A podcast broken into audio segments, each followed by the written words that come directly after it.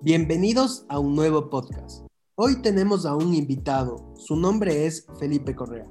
Felipe ya trabaja hace cinco años en la Universidad Nacional de Educación, en el área de aseguramiento interno de la calidad. Felipe, cuéntanos un poco más acerca de esta área. Hola Christopher, eh, gracias por la invitación y saludos a todos. Sí, como tú mencionabas, eh, vengo trabajando ya cerca de cinco años en la Universidad Nacional de Educación, que es una universidad eh, que tiene seis años de haber sido fundada y de haber sido creada más bien, y em, se concentra en la transformación del sistema de, del sistema de educación a través de la formación de docentes.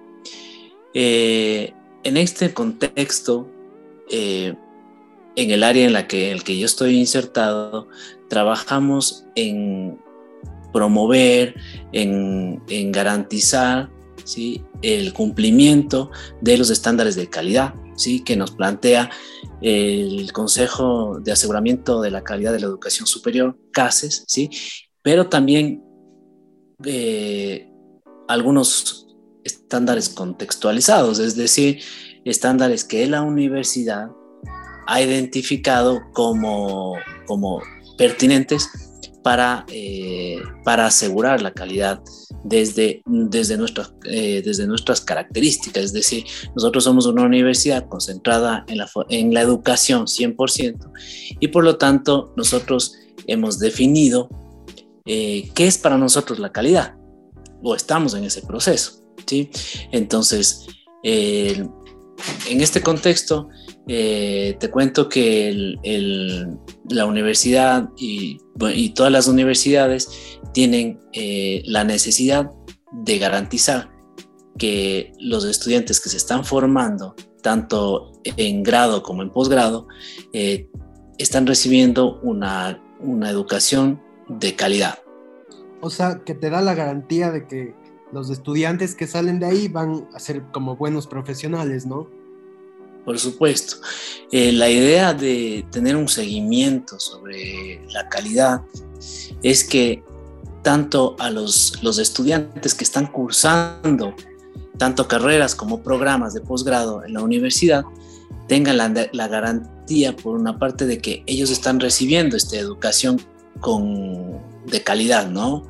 Eh, y también, por otra parte, los graduados eh, reciben su título y ese título es el aval, ¿sí? De que su, proceso de, aprendizaje o el proceso de enseñanza-aprendizaje ha sido hecho o ha sido desarrollado con estándares de, eh, de, calidad, ¿no? Y eso le va a dar una, le va a facilitar en su proceso de inserción laboral y, en, su, en, su, en el proceso, en el proceso de profesional en, el futuro, además de que la sociedad también tiene la garantía de que esos profesionales eh, tienen el respaldo de una universidad donde se asegura la calidad de, o, acreditada en, ya dentro de los procesos de evaluación externa.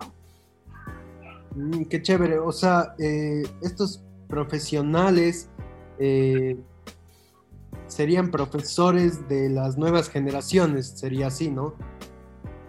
Así es.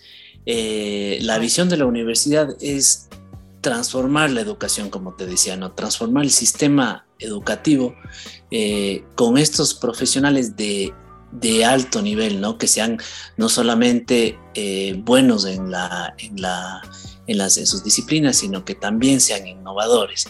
Entonces, la idea es que, que estos profesionales que se van insertando tanto en, en, unidades educativas, públicas, privadas, instituciones de, educación, bueno, y todo lo que, la, toda la amplitud de la educación, vayan formando a, a, las, a, las, como tú dices, a las nuevas generaciones, ¿no? Eh, y de esa forma es que eh, nosotros como padres, como tíos, como abuelos, eh, tenemos esa, seguridad de que nuestros hijos están siendo educados por, profesores innovadores, por profesores inclusivos, que eso es un aspecto muy importante que también se mide desde el aseguramiento de la calidad. Eh, Felipe, y, cuéntanos, ¿cómo, ¿cómo ayudas a las personas con tu trabajo? O sea, ¿cuál sería el beneficio, digamos? Sí, mira, el beneficio es directo porque, mm, y esa es una de las cosas que, nos motiva, ¿no? Sobre todo a los que somos funcionarios públicos. Eso es altamente motivante porque eh, tu, trabajo tiene una, significación. Eh, como te decía, este trabajo eh, beneficia directamente a muchos grupos. Sin embargo, es importante hacer énfasis en que la educación superior como tal tiene un gran beneficio, un gran impacto en la sociedad. Y si es una, educación de calidad, muchísimo más. Entonces, como te decía, hay tres grupos que se benefician de forma directa. El primero son los estudiantes de la universidad. Tenemos estudiantes de grado y de posgrado, es decir, de carreras y de programas de posgrado.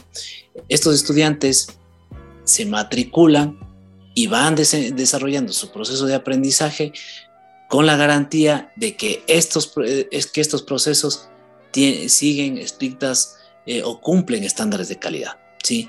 Por otro lado, también los graduados tienen, eh, si, tú tienes un título de una universidad eh, que genera procesos de calidad, que cuida su calidad, que cuida todos los procesos en, todas, sus, las etapas, tú con ese título tienes la posibilidad de, o tienes más oportunidades, o tienes, mm, generas mm, mayores eh, procesos de, prestigio, digamos, por decirlo de alguna forma, ¿no? De credibilidad, mejor dicho, para poder eh, insertarte en el mercado laboral. Y el tercer grupo es la sociedad en general. ¿Sí? Como nosotros, como te decía, mira, nosotros somos padres, somos tíos, somos de, eh, abuelos, qué sé yo, ¿no? De tanto de niños como de jóvenes que están en el sistema de educación y que eh, nosotros esperamos de ese sistema de educación que garantice eh, profesionales, que garantice profesores que sepan formar debidamente con valores, eh, con fortalezas disciplinarias, eh, profesores que, que son innovadores, inclusivos, investigadores, y eso se verá luego reflejado en los, en los resultados de aprendizaje y en general en la formación de los niños y jóvenes, ¿no? Claro. Oye, bueno, Felipe, y por último, quería preguntarte, ¿cuál es el rol de la autoevaluación en los procesos de aseguramiento de la calidad de la educación superior. Sí, mira, el, punto que tocas es importantísimo. Eh, y es el centro del, enfoque de aseguramiento de la calidad que tiene la ley de educación superior. Nosotros hemos, venimos ¿no? de una historia del, aseguramiento de la calidad en el que eh, sobre todo la, calidad se veía desde una mirada externa a las instituciones de educación superior y se garantizaba o se implementaba solamente cuando había eh, evaluaciones externas y acreditación o categorización que había antes. Entonces las universidades se preparaban, eh, mejoraban sus procesos, que más, más que mejorar era un proceso de maquillaje de, los procesos para poder obtener la acreditación o una buena categoría, ¿no? Cuando había la categorización. Entonces, habían eh, un montón de acciones que hacían las, universidades y bueno, las universidades, los institutos, en general las, las eh, instituciones de educación superior, en, eh, en las que solamente como te digo, generaba un proceso de maquillaje nomás, ¿no?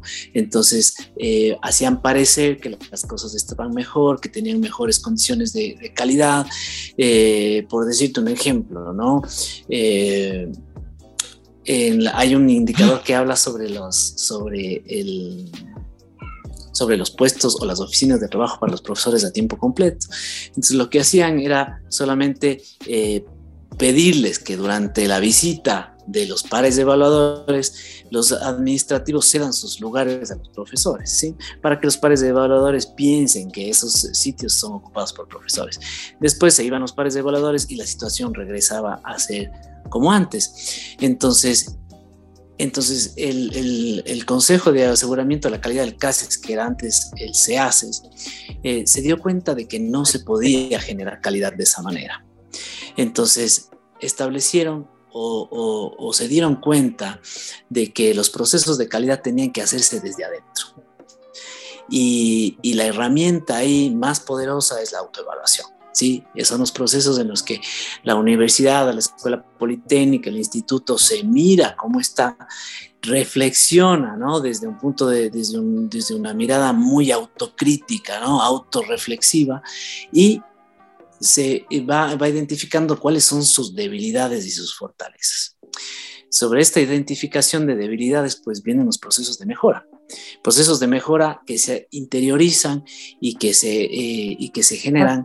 Viendo las eh, debilidades, según las debilidades, hay... según las debilidades generas estos procesos de mejora que tienen realmente valor y que son permanentes, ¿sí? No son solamente para que me vea un externo, sino desde lo interior yo quiero mejorar, quiero garantizar calidad o quiero generar calidad, ¿sí? Entonces, eh, efectivamente, como tú ya has, notado al hacerme esa pregunta, claro, este momento lo más importante para asegurar la calidad es los procesos de, de autoevaluación que son hechos con absoluta responsabilidad.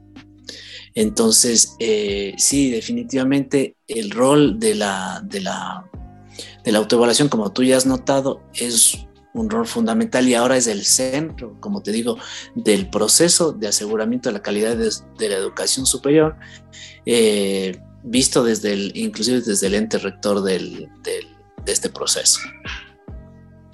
Chévere, Felipe. Muchísimas gracias por este podcast. No, pues encantado, eh, encantado de conversar sobre este tema que es tan importante y tan importante para las instituciones de, educación superior y para la sociedad en general. Eh, pues a tu disposición cuando, cuando necesites ampliar el tema. Gracias, Felipe.